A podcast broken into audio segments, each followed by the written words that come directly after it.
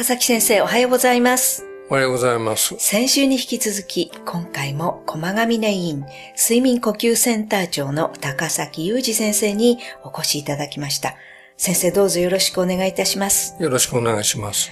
先週は、やはりいびきというのは、まあ、肥満だけではなくて、他にも花粉症であったり、鼻炎であったり、そういうところの原因があるということと、もうおじさんだけじゃなくて、女性でも、子供でも赤ちゃんでも、原因さえあれば、睡眠時無呼吸は起こりうるんだというお話をお聞きしました。睡眠時無呼吸の治療法については CPAP であるとか、まあスピースであるとかいうお話を以前いただいたんですけれども、まあ他に代替療法というのも最近の治療法としてあるということなので、それについて先生にお伺いしたいと思います。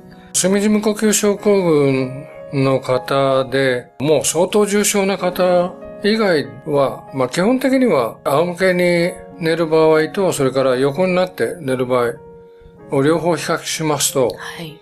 仰向けでは無呼吸がたくさん出るんだけども、はい。横向きになると無呼吸はいが明らかに減るという場合が多々あるんですね。そうですか。で、基本的にはその、なんていうかな、仰向けになった状態を横向きにされる、するようなはい機会があれば、はい。おそらくは代替療法というか、はい。一時的にどっか例えば旅行しして持ってきたくないとかいうふうな場合は、はい。そういうような機会を使うことははい。いいのではないかなというふうに思いますね。はあ横向きね、にするということですよね。はい。どんなものがあるんでしょうか？これは、あの、横向きベルトっていう名前で、今、あの、バイオ薬品から出してるんですかね。で、そういうふうな、その、仰向けになると、振動を起こして、はい。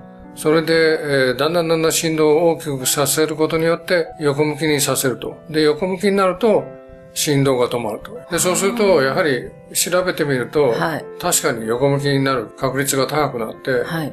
で、無呼吸の重症度が改善するとはいいうふうな結果も出てますので。あそうですか。ええそのこう、ベルトがビリビリっていうか、その振動が肉に伝わるっていうことなんですね。ええそれでこう、横向き、あ、そうだっていう感じで横向きで、体の位置をこうに変えて、それで横向きになると止まるという。でそういうふうなのも、やっぱりある程度は代替療法になるし、はい。えっ、と、鼻の、両鼻にこうに線をするんですよね。あ鼻に、ええあの、言ってみれば弁ああ、鼻に弁を入れる。。ええはいで、それを使うことによって、はい。吸気はスッと入っていくんですけども、はい吐くときに少し抵抗がありますので、はい。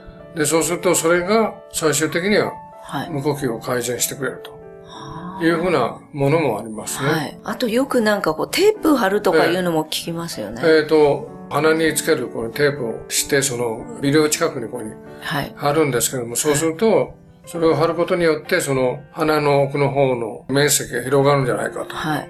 というふうなものもございますので、はい。程度がそれほど重症じゃなければ、はい。そういうふうな機会を用いるというのも一つの手だとは思います。あそうですね、ちょっと軽い無呼吸ぐらいでしたら、うんそういうもので、代わりに、CPAP の代わりにそういうことをやって。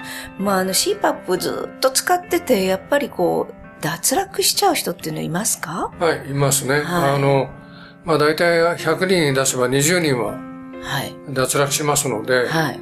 でそういう人たちなんかにやる治療方法としてはやっぱり今言ったような代替の治療方法もはい。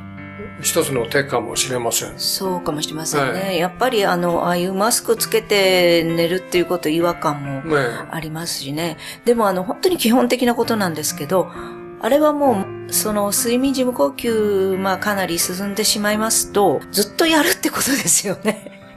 そういうことですね。ずーっとやる。先生これ死ぬまでやるんですかってはいいうふうに言われた時には、はいそうですっていうふうにお話しますので、そうですね。はいやっぱりちょっとなんか、だからもう本当にとにかく睡眠時無呼吸にならないことっていうのが、すごく大事なことなんですよね。そういうことですよね大変なことですもんね。人生の質っていうのを考えなければいけないので。代替療法もでも時々はそういうものでストレス発散というか、もう必要ですよね。ええはいそうですね。はいありがとうございました。では、あの、またこのお話の続き、来週お聞きしたいと思います。先生、よろしくお願いいたします。よろしくお願いします。はい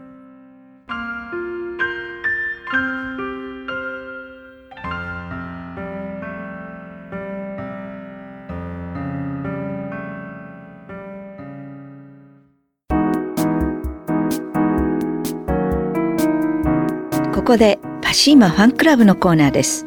このコーナーではキルトケットのパシーマをご愛用の方からのお便りをご紹介します。成果を前に購入し、熱帯夜も例年になく心地よく安眠できました。本年4回目の成人式ですが、今まで様々な寝具を使用しましたが、パシーマキルトは最も良かったです。玄関の今もキルトケットと羽毛布団で快眠です。お便りありがとうございます。パシーマの社長、架橋さんからは、20歳 ×4 ですね。お元気で何よりです。いろいろ使って行き着くところは夏も冬もパシーマですね。ありがとうございます。というメッセージをいただきました。次のお便りをご紹介します。パシーマパッドシーツ。夏は肌触りが良く気持ちよいのは知っていましたが、冬はモコモコポリエステルを使っていたのですが、どうしても朝方蒸れて目が覚めてしまいます。パシーマは蒸れを感じません。冬でも暖かくとってもいいです。お便りありがとうございます。パシーマの社長、架橋さんからは、体験してわかることですね。お布団の中の温度は時間とともに変わります。その時対応できないと熱くなって蒸れてきます。暖かいだけなら電気毛布でも湯たんぽでもいいのですが、蒸れの解消はパシーマですね。というメッセージをいただきました。以上、パシーマファンクラブのコーナーでした。パシーマ免疫力は深い眠りから。くるまれて眠ると。すっごく優しい肌触りで気軽に洗えて清潔だし使ってみたらわかるから。抜群の吸水性と肌触りガーゼと脱脂綿のキルトケットパシーマ詳しくはフリーダイヤル0120-28-8410 0120-28-8410